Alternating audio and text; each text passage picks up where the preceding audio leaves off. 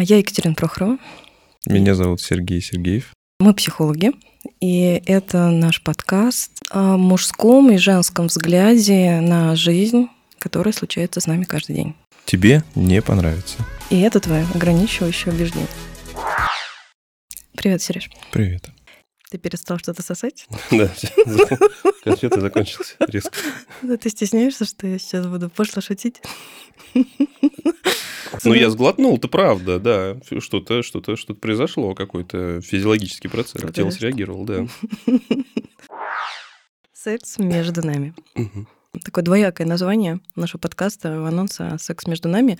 Хотелось бы, наверное, озвучить сразу, что мы сегодня не будем о сексе между мной и Сергеем, как мужчиной и женщиной, а все таки это про, в принципе, секс, который происходит между нами, как между людьми, всеми, да, нами в наших отношениях, какую он роль играет, какое значение, да, какую важность. А вообще с чего начинается секс? Вот как ты думаешь, как отличить, вот, что сейчас вот это секс, а вот это не секс? Что такое секс тогда, да? Давай попробуем сначала определиться с термином, что такое секс. Или э, сексуальность, что мы говорим. Потому секс. что бывает, знаешь, бывает секс не сексуальным, да, а бывает какой-то комплимент очень сексуальным. Что мы, что Давай мы вообще, что такое секс? Вот прям... Ну, то есть это физиологический какой-то, собственно говоря, процесс, да, в котором участвуют два человека и, наверное, доставляют друг другу или получают, во-первых, получают удовольствие и доставляют удовольствие сексуального, что это, сексуального характера, как назвать? А это? если не получают, то это не секс? Если не получают и не доставляют, и не доставляют, нет, это все еще секс, наверное, но уже, наверное, другого качества какой-то. Для меня секс это вообще не про половой акт, угу. не про то, что вообще принято, да, когда у нас рисуются картинки, обнаженные мужчины и женщины, что-то они там делают. Секс может начинаться абсолютно во всем и везде. И поэтому, когда я сейчас сказала, что это вообще не про нас, угу. да, про секс, то я бы здесь могла и поспорить сама с собой, потому что то, что мы делаем, это тоже в том числе и секс. Секс может быть во всем, абсолютно во всем. В в голосе, в жестах, в любых э, каких-то комментариях, в любых наших действиях. Там тоже может быть секс. Поэтому э, секс не принадлежит паре, и никогда не может принадлежать паре. То есть, когда люди говорят, или хотим мы все, да, что вот мой мужчина, вот он секс чувствовал только со мной, да, и только наше это было. Это невозможно, да, потому что сексуальная энергия и секс — это очень что-то свободное, и оно не может принадлежать одному чему-то конкретно. Это живой организм. Секс действительно может начаться э, задолго до непосредственно физического контакта. Любая коммуникация может тогда в каком-то смысле быть интерпретирована как секс. Мы расширили, получается, понятие секса, да. То есть мы, мы можно сузить его до, вот, до какого-то очень до примитивного, соития. да, до соития и можно расширить его, вот, собственно, до, до любого вида коммуникации. Иногда во взгляде, если люди смотрят друг на друга, секса может быть намного больше и намного глубже, какое-то внутреннее чувствование друг друга, чем тот секс, который физический, который половой акт.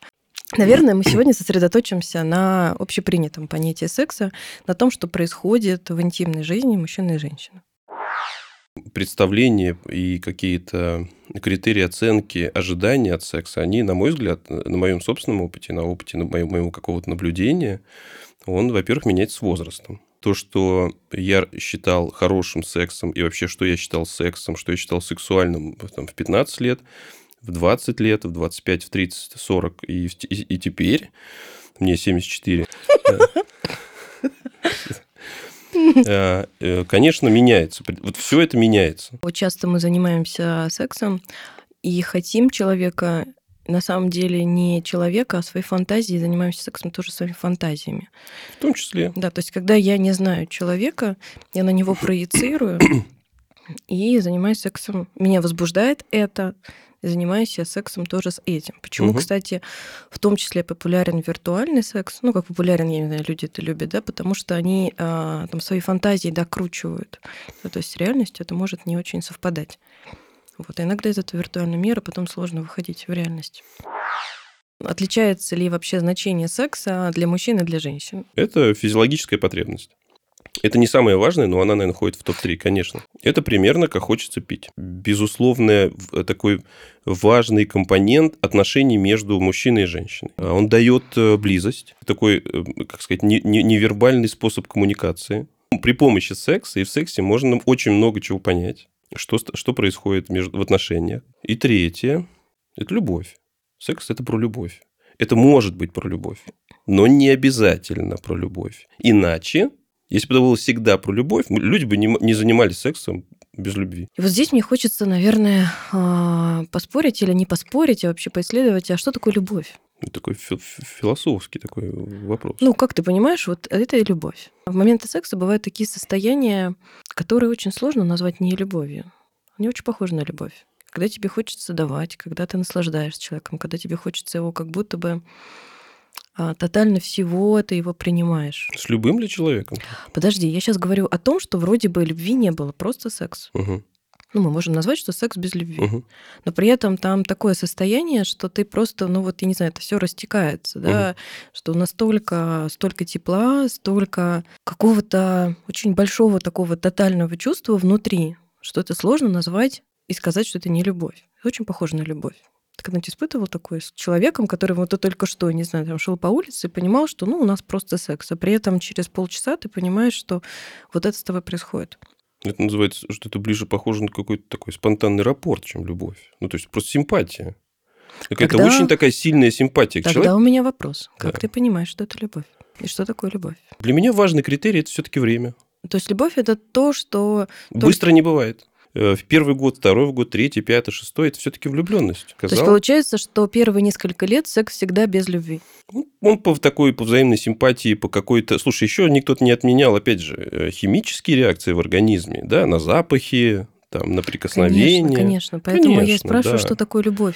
Потому что люди, а, любовь, каждый ставит некие рамки. Вот эта любовь, это не любовь. Так же, как у нас есть огромная такая вещь, что любовь может принадлежать вот только... Вот я люблю только его, угу. или я люблю только ее. Ну, например, я Люблю только эклер. Я сегодня люблю только эклер. Не сегодня. Мне казалось, что я люблю только эклер, так. например. Не знаю. А завтра я попробовала профитроли так. и подумала, боже. Правильно. Ну, я не я, но пути. я не перестала любить эклеры. Не перестала любить эклеры, да. Я то люблю есть... и то, и то. Ну, то есть ты расширила свою карту. Почему в человеческом мире считается, что любовь это вот только его или только ее? И если я вдруг туда направляю, то тогда у меня здесь утекает. А не обесцениваешь ли ты немножечко вот это чувство грандиозное такое? А вот эта грандиозность, кто ее придумал? Она разная. Угу. Своих детей я люблю совершенно по-другому. Своих подруг я люблю тоже по-другому. Свою собаку я тоже люблю по-другому. Угу. Да, то есть своего мужчину я тоже в какие-то моменты могу любить по-другому. Родителя я люблю по-другому. Кто придумал рамки, что такое любовь? Во время секса, который я сейчас приводила пример, тоже бывает любовь, когда ты понимаешь, что с этим человеком ты не готов, например, жить всю жизнь, да. ну точно, и там вообще строить семью. Но прямо сейчас ты его Но прямо сейчас ты наслаждаешься каждым, я не знаю, его волоском практически, да, угу. и ты наслаждаешься всем, чем, что только в нем сейчас есть. И, и, и ты называешь это любовью? Я называю это любовью. Да, что окей, это? Да. Ну, я бы, я бы, я бы назвал это немножко по-другому. Нет, любовь мне нравится. И мне нравится тоже говорить, что там я могу и другу своему сказать, я не знаю, да, что я, там, я его люблю муж, мужчине. Несмотря на то, что такого тотального, как только что я описывала, с малознакомым человеком да, да, во время да, секса, да. может не быть с другом. Да, Там... это просто, просто это очень емкое выражение, действительно, которое отражает, по сути, вот эту интенсивность этого чувства, вот этого переживания, которое в данный момент я испытываю. Я могу это назвать сильной, э, ярко выраженной симпатией, необходимостью каким-то образом поделиться да, с человеком. Но зачем придумывать? Когда есть хорошая формулировка «я тебя люблю». Предполагаю, зачем люди придумали синонимы, ну, это по факту синонимы, которые как будто бы менее ярко окрашены. Там симпатия, вот то, что ты назвал, там рапорт, да, еще да, более да, да, менее да. ярко заряженные, ярко закрашенные. Потому что люди боятся вообще громких заявлений. Люди боятся, в принципе, делиться своими чувствами, да, и в том числе восхищением, радостью, благодарностью, комплиментами. А, насколько люди вообще часто, даже вот мы сейчас вообще другую тему, но все равно люди говорят друг другу, даже во время того же секса, все ли делятся, что, блин, мне сейчас так хорошо, я так счастлив, я такое испытываю наслаждение. Да нет. Потому что мы боимся вынести наружу, нам и страшно то, что есть внутри. Поэтому, конечно, так громко заявить «люблю». Плюс мы с тобой об этом тоже говорили, как, по-моему, в подкасте «Я тебя боюсь», что если я произнесу, что это любовь, я буду потом за это отвечать. Будто бы на мне тогда ответственность. Я, я бы еще сказал, нет наслушанности. Вокруг меня редко, редко произносили вот это словосочетание. Я тебя люблю, я тебя люблю. Да? Мои родители редко об этом говорили. Говорили. но редко. Э, мои друзья об этом не говорили. Э, девушки, с которыми я встречался, иногда говорили, иногда не говорили. Я не очень часто это говорил. Нет наслушанности, понимаешь? Ну, то есть, вот это должно быть на слуху. Я тебя люблю, ты должен спокойно это произносить. Все-таки это такая конструкция, которая не всем, э, не всем будет комфортно произносить. Мирай. Я точно знаю одного человека, кто будет слушать, который точно скажет, ну, блин, не, ну, это точно не про меня. Для меня любовь – это очень важная формулировка, э, которая будет отражать вот качество моего отношения к конкретному человеку. Я не буду всем тут, блядь, рассказывать, что я всех люблю. Нет, точно нет. Э, мне нравится больше твоя позиция, да, твоя точка зрения. Но я с огромным уважением отношусь и вот к этому, потому что я в какой-то момент прекрасно понимаю, что он имеет в виду. Что имеет в виду этот человек. Я понимаю, чем Да, для него это очень важно. Он вырос, вырос вот в таких вот, в таких вот там правилах, так, да, такая семья. Чем не очень это все хорошо? Тем, что когда мы, с одной стороны, это такая сверхценность, я ее понимаю. И на самом деле каждому из нас даже было бы приятно, что, блин, я до тебя никому не говорил, mm-hmm. что я люблю тебя, и вдруг это вот на меня вся эта, вся эта радость, и только мне. С одной стороны, это очень круто, потому что это такая сверхценность. Но есть и другая сторона. У сверхценности есть огромный страх потерять это как у одного человека потерять, что он говорил и перестал эту сверхценность давать, так как и у другого, что я эту сверхценность дал, и теперь я с ней буду носиться, потому что, не дай бог, с ней как-то там не так обойдутся, да, то есть все, что мы вносим. Поэтому если бы люди просто бы вот это лилось, я тебя люблю, я тебя люблю, я тебя люблю. Мне нравится этот мир, где люди говорят, я тебя люблю, мне, мне нравится что мы сегодня не про любовь, а про секс и про земной секс. Про девчонок я скажу, наверное. Какое значение для нас имеет секс? Ну, у нас э, физиологическая потребность, да, но я не знаю, мне кажется, что на первое место в нашем топ-3 я бы поставила близость, потому что Через секс мы получаем огромное количество всего. Но я по себе даже могу сказать, что для меня, наверное, такой близости, как во время секса, нигде я еще пока не могла обрести такой степени близости, как бывает во время секса. Какие-то процессы происходят, которые очень сложно в, в другой, ну, в обычной нашей жизни почувствовать. Там мы как будто бы оба, мужчина и женщина, настолько обнажены, и это не про тела. Вот именно какое-то внутреннее состояние, что это, конечно, ну, ничем не сравнимое ощущение и удовольствие. Я сейчас про себя, но я думаю, что для многих и девчонок, что секс — это про близость, про ощущение себя любимой, желанный, красивый, принятый и так далее. В том числе, наверное, физиологические э, потребности женщины тоже мы ничем не отличаемся, да, нам тоже хочется э, ощутить удовольствие. Вообще, конечно, секс — это обмен энергией вот если так по-честному, то... И вообще завершаешь так это. Давайте завершим. Да, это, это вообще-то про Вообще-то это обмен энергии. Да, я сейчас просто хотела сказать про девчонок, что мы можем это не осознавать, но если сейчас я об этом скажу, я думаю, что многие вспомнят такое состояние, когда у нас нет долго, например, сексом с мужчиной. Угу.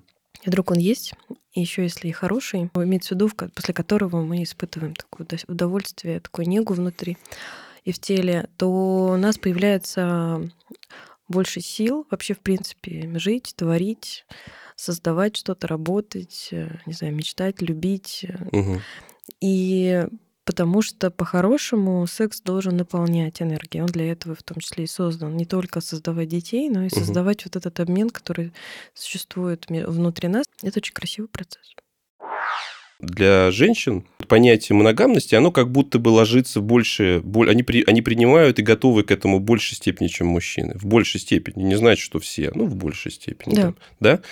И смотри, и получается, что если женщина э, живет вот в этом э, с этим представлением о том, что моногамность это хорошо, это норма, у нее даже есть партнер, а секса нету, она как раз не пересматривает моногамность. Она все еще считает, что моногамность это хорошо.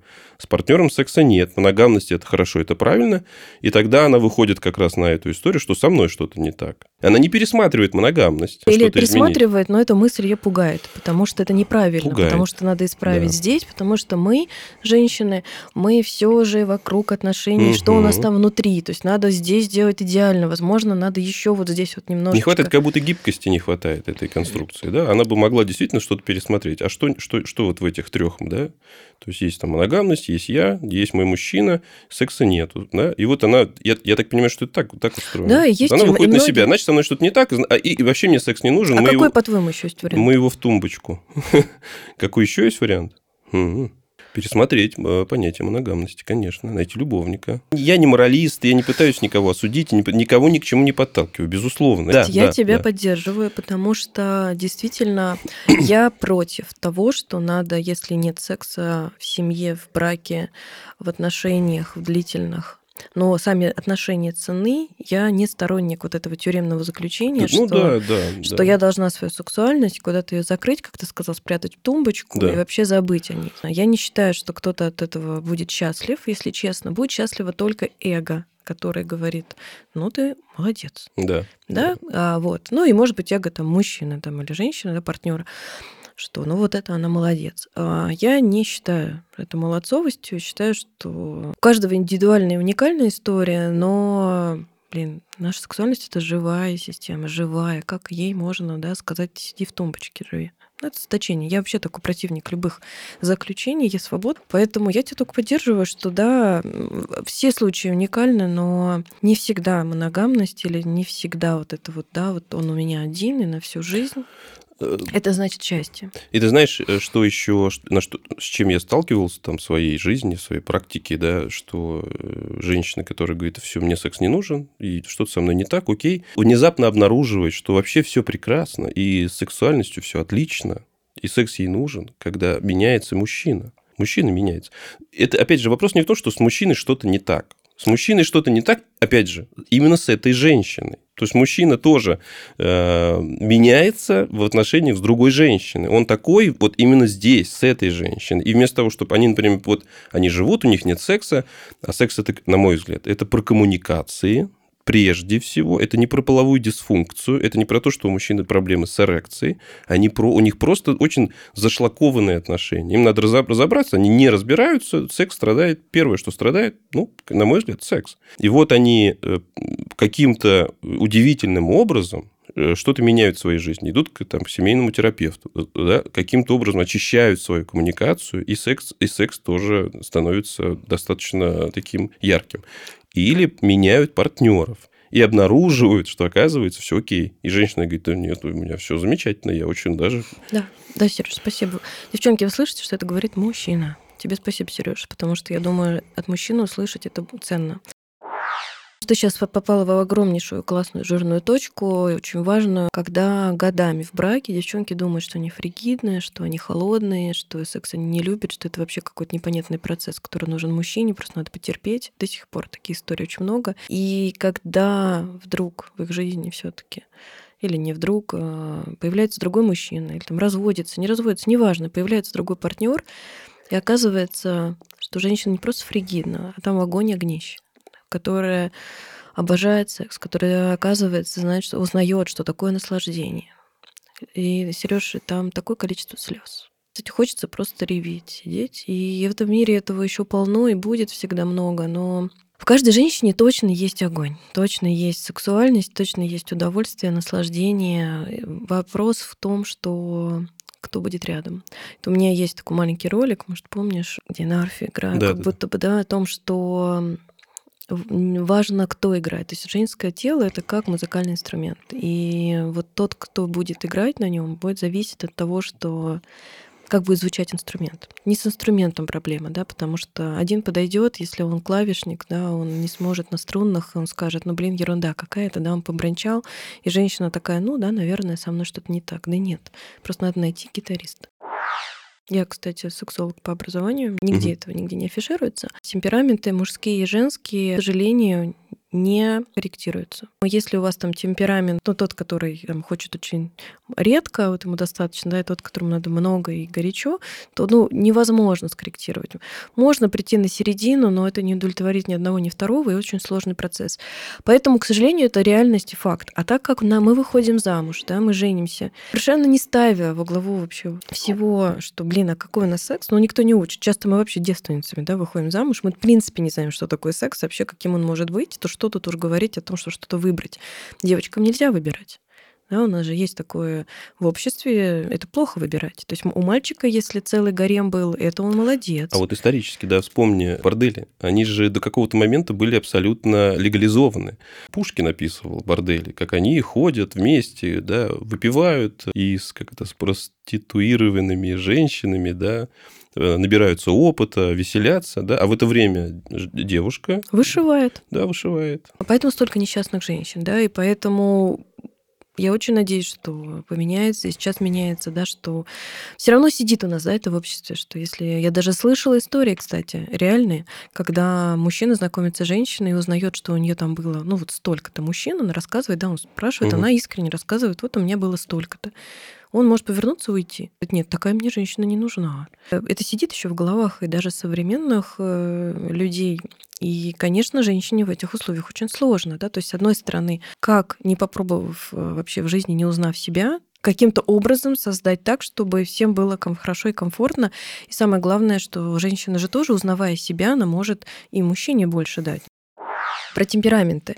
И это тоже очень грустная история, когда в браке через какой-то период времени... Ты имеешь в виду сексуальный темперамент? Сексуальный, конечно, темперамент, да. Они узнают, приходят к выводу, что, блин, ну у нас реально он разный. Я тут э, наткнулся тоже на какой-то перечень сексуального темперамента. Да, и там какие-то необычные были очень названия. Один из них был люди, которые, для которых важен не сам секс, а все, что предшествует сексу. То есть они могут э, очень эмоционально вовлекаться в эти отношения, доводить эти отношения до вот до, до того момента, в который вот на, уже, уже все, все абсолютно логично и абсолютно неизбежно занятие сексом, и тут остановиться. И это, оказывается, вот в этом темпераменте выведено в отдельную категорию. Есть такие люди, которые получают удовольствие именно от этого. Потом уже идут там какие-то вот, такие ви- творческие, визуальные, для которых все очень важно, чтобы это было красиво, просто не там и вот что-то еще. И третья была какая-то, их называли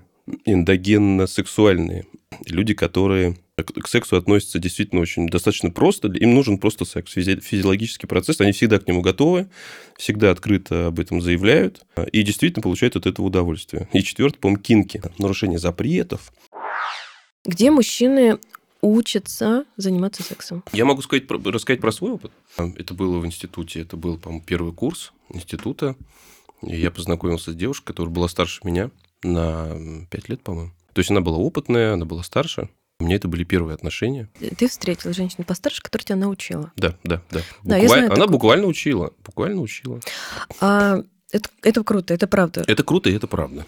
Э, не, все, не всем так повезло, потому что это прям, это, ну, в целом это прям про везение, знаешь, так вот. Э, не всем, абсолютно. Не всем, да, да потому что могут разный. быть, да, да, могут быть. Ну, кто-то получает опыт первый со сверстниками, со сверстницами, и это может быть, видимо, не очень удачный опыт, а может быть удачный, может быть, там не будет какой-то какой-то техническая, будет хромать техническая часть, но зато будет очень много какой-то вот эмоциональной составляющей. Понятие навыка немаловажно, потому что от этого как раз э, зависит тоже очень много того, что происходит. Да, согласен, конечно. Так, как ты думаешь, порнография как влияет на то, что делает мужчина потом в кровати женщины? Коллеги, которые изучают плотненько этот вопрос, они, конечно, отзываются по порнографии исключительно негативно, потому что это такой э, карикатурный какой-то и очень какой диссоциированный какой-то какой-то образ э, вот этого сексуального контакта, он излишне сексуализирован, оттуда много что, а много чего оттуда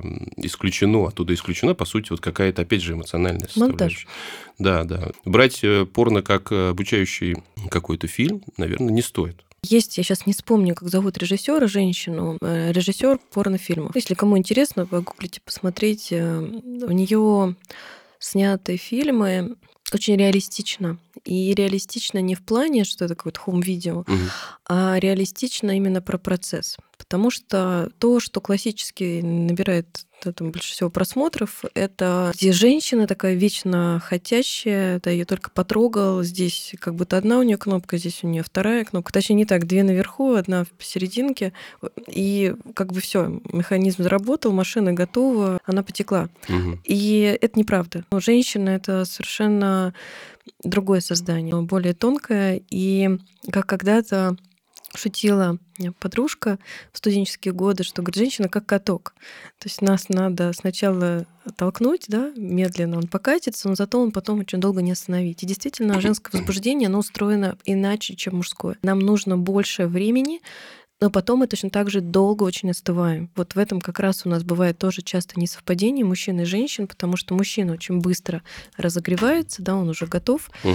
а женщины еще нет. Потом мужчина также быстро уже находится на своем пике, а потом на спаде, а женщина только разогрелась, и ей только хочется, наоборот, продолжения. И это очень огромное такое несовпадение, то, что бывает в сексе. Это можно регулировать. Если женщина и мужчина им хорошо друг с другом, и у них совпадают темпераменты, то вот эти регулировки, много есть всяких и практик, просто этому не обучают. Этому можно научиться, и оба только обретут. Порнографии показывается неправда именно в этом смысле, что там показывают женщину, ее возбуждение, ее реакции по мужскому принципу. Такого никогда не бывает на самом деле в реальности, да, то есть женщина устроена по-другому. Если схематично изобразить мужское тело и женское тело, мужчине важно, чтобы был акцент на его центре, и угу. только потом к периферии. У женщины наоборот. Есть периферии, есть головка, шейка, ручки, ножки, угу. спинка и так далее, грудь, и только потом есть гениталии.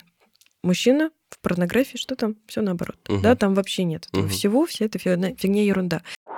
В браке, когда секс охлаждается, да, это самая главная, на самом деле, наша вся э, вещь такая грустная в отношениях, когда секс или вообще исчезает из отношений, uh-huh. ну, в длительных, uh-huh. Uh-huh. и в браке, или он становится таким, ну, как бы, ну, есть. А, во-первых, конечно, вопрос, что там с отношениями самими, я с тобой согласна, да, то есть смотреть надо, сколько там чего промолчалось, не досказалось, да, и что в коммуникации происходит. Но еще есть огромная вещь. А я помню, а, что всегда же анекдоты существовали, значит, когда там девушки, там, у женщины, у жены голова болит, угу. да, вот эти, ну, все эти шуточки, угу. да. И если честно, когда я э, девушкой узнала, что такое секс, я не поняла вообще, а, извините меня, вы серьезно, а, как можно от этого отказаться? Ну, то есть я искренне не понимала, как могли эти сложиться анекдоты, и как женщины могут отказываться от такого наслаждения. Как можно этого не хотеть? Вот я искренне много лет была вот в этом недоумении, как это. Происходит одна важная вещь, что вот это как раз наслаждение сокращается. Лень уже не так интересно, не хочется на это тратить время, все уставшие. Тогда превращается секс в такое некое механическое что-то, да, так как у мужчины все очень просто, у него раз, и уже он все готово, и можно быстренько заняться сексом и спокойненько лечь спать. А у женщины-то ничего не поменялось, да, как ей нужно было вот это все наслаждение долгое, и чтобы было задействовано все ее тело, так оно осталось. Поэтому часто в том числе э, секс становится вот таким, потому что оттуда ушло да, мужчине не хочется, да, женщина об этом может не говорить, потому что отказаться от удовольствия, которое, ну вот, где включено все тело, очень сложно. Ну, то есть вряд ли женщина будет говорить каждый раз, у меня болит голова. Что сказала бы мама? Она бы сказала, наслаждайтесь, наслаждайтесь сексом. Хотя у нее вот не все, по-моему, так идеально было, на мой взгляд.